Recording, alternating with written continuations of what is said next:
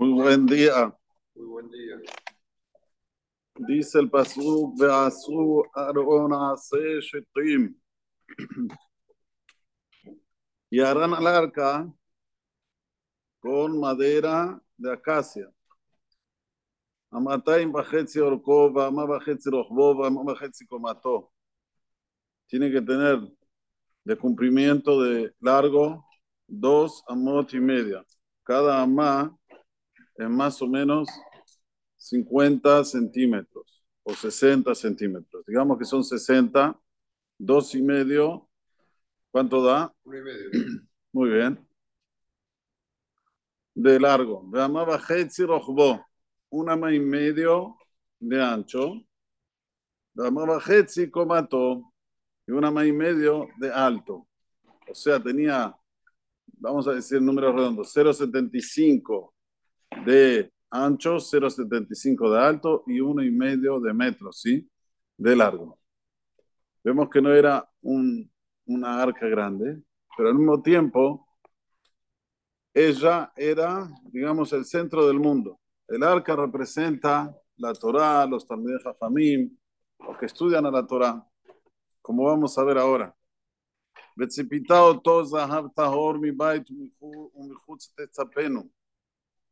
Ahora vas a agarrar a esta madera y la vas a, ¿cómo se dice el zapot en español? ¿Eh? Enchapar. Enchapar con oro puro, de afuera, de adentro. Y vas a hacer alrededor como una corona de oro alrededor de esta caja, digamos así, del arca. O sea, que nosotros tenemos aquí algo muy importante, en primer lugar, sobre las medidas y también de cómo era hecha el arca. Sobre las medidas, ya el Bala Turim nos dice, Amatayim Bajetze Orko, Ramá Bajetze Rojbo, Ramá Bajetze Komató, vemos que hay todo Hatzaim, medidas cortadas. ¿Cuál es el motivo? Kol Midotav Shburot Behatzayamot. Dice el Bala Turim, todas las medidas estaban como dije anteriormente, quebradas con las mitades para enseñarte de la med. Shekol Mishalomet Torah. Toda persona que estudia Torah, precisa quebrar, sí, quebrar su ego, ser sumiso para que la Torah le entre. No es fácil adquirir Torah. Hay que saber hay que quebrar sus características negativas y así sí ser sumiso y, y modesto y tener humildad para recibir, como se dice, los conceptos de la Torah HaKoshá, estudiarlos, a profundizarse. Y eso es lo que dice después, que tiene que estar enchapado de oro puro, de afuera y de adentro, y le vas a hacer una corona. ¿A qué se refiere? Ya el Talmid Hajam, cuando ya estudia la Torah, no puede ahora tener orgullo y decir, wow, yo ahora soy un capo. mira todo lo que sé, mira todo lo que estudié. Estudié este masaje, el otro masaje, todas las alajot. No, no, no. Tenés que ser como la madera de cedro. Sin embargo, esta madera de cedro tiene que estar chapada de oro de afuera adentro para decirte que el Talmid Hajam tiene que ser tojoque varó. Como es por fuera, tiene que ser por dentro. No mostrar una cosa y ser otra. No decir una cosa y ser otra. Muy común que o ves que la gente habla y te dice, no, puedes tener buenas características de repente alguien le tocó el dedito chiquitito del pie. ¡Uy, ajará! Se olvidó todo lo que dijo. No, no, no. Mi tu mi juste sapeno. Por dentro y por fuera tenés que chapar en oro. Y después dice, si vas a hacer así, son merecedor de una corona. Ustedes saben que el Masaje Tabú dice que hay tres coronas. Hay una que es Keter, que es una, la corona del Cohen, esto viene de nacimiento, no tiene que hacer ningún esfuerzo el Cohen. El papá es Cohen, él es Cohen. Se entiende que el papá se casó con una chica adecuada para él, una chica que no estaba casada antes, que no era divorciada, Julio. Ahora, hay otro Keter. ¿Qué otro Keter? ¿Cuál es la otra corona? Keter Malhut, la corona del reinado. Esto también tiene que ser descendiente específicamente de quién? De David Ben Ishai, David Amelech, el rey David. Por último, el último Keter, ¿cuál es? Digan, Keter Torah, la corona de la Torah. ¿Qué dice la Mishnah? Está ahí colocada en una punta. Que quiere que vaya, que agarre esa corona y se la coloque. Así es.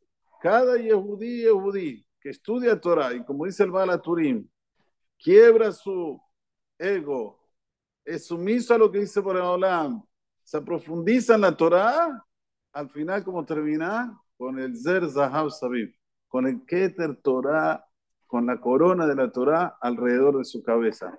Dice esto lo que dice la hermana Masajet Gitin, Man Malje. ¿Quiénes son los verdaderos reyes? ¿Quién? ¿El rey Carlos? No.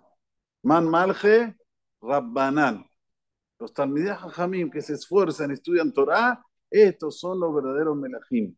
Estos son los que tienen el Keter Torah. Veasactalo arbata beot. Y le vas a adosar cuatro argollas, argollas, de qué? También de oro.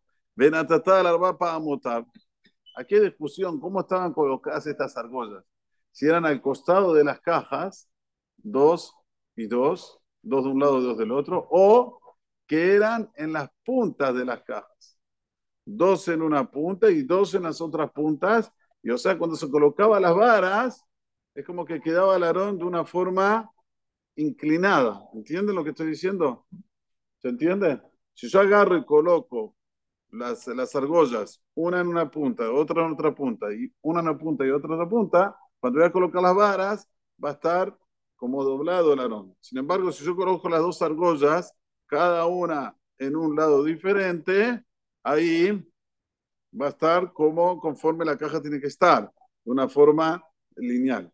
Pero ¿por qué explican que era de esta manera? Porque si no, si vos explicás como la manera, digamos, que uno siempre entendió, ¿sí? que siempre le explicaron, que se colocaba de una forma lineal las varas y las argollas estaban dos de un lado y dos del otro, va a quedar dos de, dos de un lado y dos del otro vacías, si no está bien. ¿Por qué? ¿Por qué decidiste que la vas a poner acá y no la vas a poner del otro lado? ¿Entienden lo que dicen los que, los que discuten? Por eso el Ramban dice que se colocaba cada argolla en una punta. En una punta una, en una punta la otra, en una punta otra y otra. Ahí sí, los cuatro cantos, los cuatro lados, estaban como sirviendo para que se coloquen las varas. ועסקת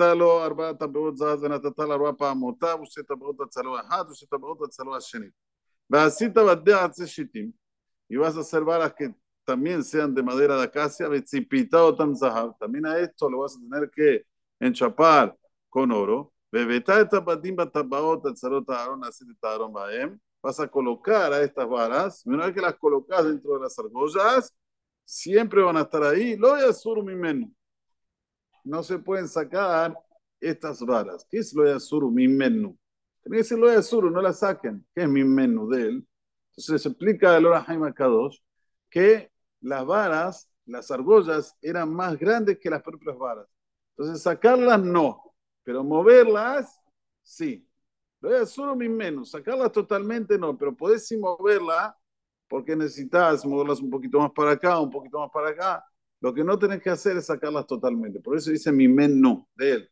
Esto es lo que nos explican el Jaime Kadosh, pero hay una explicación un poquito más profunda. A veces un Talmid Hajam tiene caídas, lleva el Potzadik acá, ¿no? De repente le agarra un Hirur, porque estudió Torah, eh, mejor si iba a trabajar, mejor si no sé, mejor si esto, estoy encerrado, estoy esto. ¿Qué tiene que la persona hacer? Rápidamente, esto no sale, no se mueve del arón. Puedes a veces salir un poquito, volver, pero totalmente, jamás. Lo solo mi menú. Volver a tener ese pensamiento que es saludable, que la persona cuando estudia Torah, más sí que está Olam, él está dando fuerza a todo el mundo, como en la época del Aarón, era lo que más así que está Olam. Baruja Donai la Olam. ישראל, לפיכך, ירבה להם את המצוות שנאמר, אדוני חפש למען צדקו, יגדיל תורה וידין